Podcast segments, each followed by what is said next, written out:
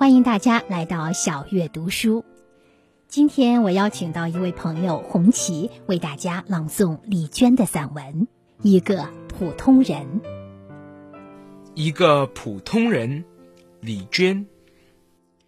有一个人，他的名字实在太复杂，因此我们就忘记了。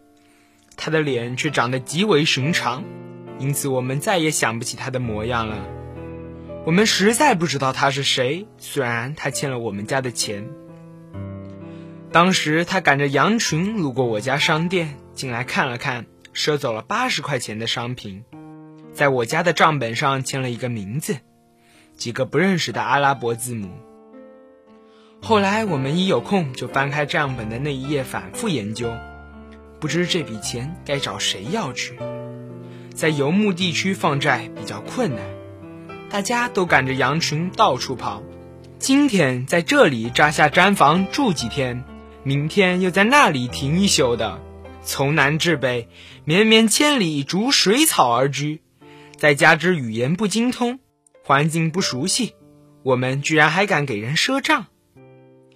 幸好牧民都老实巴交的，又有信仰，一般不会赖账。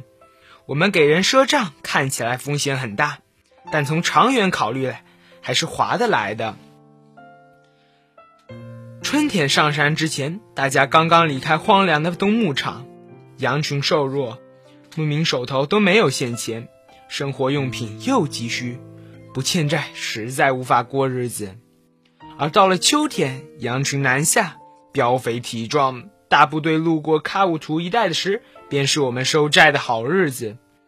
但那段时间，我们也总是搬家，害得跑来还债的人找不着地方，得千打听万打听，好不容易才找上门来。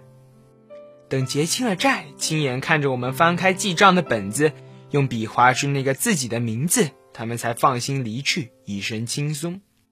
在卡乌图，一个浅浅写在薄纸上的名字，就能紧紧缚住一个人。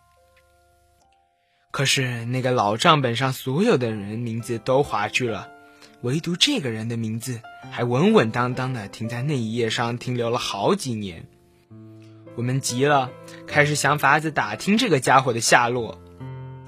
冬日的一天，店里来了一位顾客，一看他沉重扎实的毡皮帽子，就知道是牧人。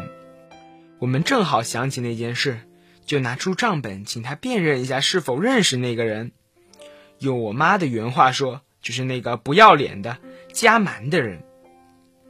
谁知他不看到罢，一看之下大吃一惊。这个，这个不是我吗？这是我的名字呀，是我的字啊！我妈更加不好意思，加之几秒钟前刚骂了人家不要脸，而且加蛮，便非常不好意思，支支吾吾起来。你。呵，是你，嘿嘿，原来就是你。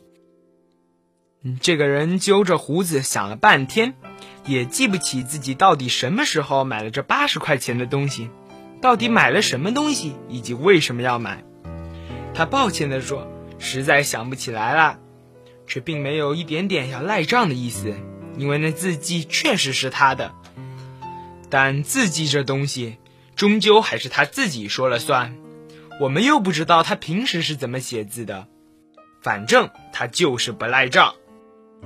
回家以后，当天晚上立刻送来了二十元钱，后来在接下来的八个月时间里，分四次还完了剩下的六十元。看来他真的很穷。